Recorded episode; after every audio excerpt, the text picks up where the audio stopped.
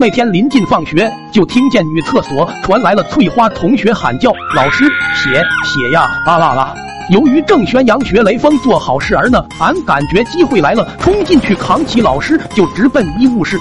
他奋力的抵抗，可一个女流之辈哪有我这半大小子力气大？情急之下，啪啪给了俺两巴掌，还说我是小流氓。回到家，老爹看我神色慌张，忙问我怎么了。我说刚来的女老师受伤了，伤口有那么大，俺直接给扛到医务室，他都激动坏了。老爹听完，直接给我竖起了大拇指，说这是咱们祖宗三代第一个好人好事。说着，突然就见老师一脸严肃的来家访。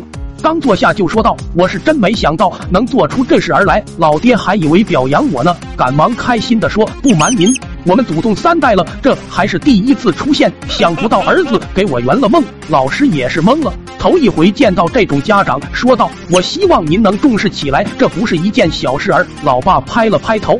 瞧我这脑子，这么重要的事儿还得您来提醒。紧接着喊我过来，俺以为要挨打呢，吓得不轻。谁知道老爸从口袋里掏出了几张大票子，老师以为是要给他补偿呢，刚要拒绝，老爸随手就递给了我。说让俺随便花，不够了回来再要。老师看这举动都快气死了，现在他都怀疑是老爸指示俺这么做的，转身就走，留下句“真是有其父必有其子”，我算是长见识了。这时老爸站起来，拍着胸膛说道：“那可不呗，我跟你说，俺儿子这优秀的表现，全部都是我手把手教出来的。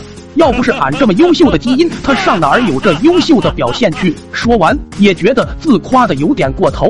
小跑两步，忧郁的拦在门前。当然了，要不是老师您这么优秀，他也不可能有这么光辉的行动啊。说白了，还是您魅力大。当年俺老师要和您一样，我办的事儿比他还要优秀呢。此时老师的脸是一阵红一会黑，拿起痰盂，直接就给俺爹来个透心凉，骂了声流氓就夺门而出，留下老爸一人在风中凌乱。最后还是校长登门给解释清楚了。我就记得那天看见了满天的星星和救护车呼啸而过的声音。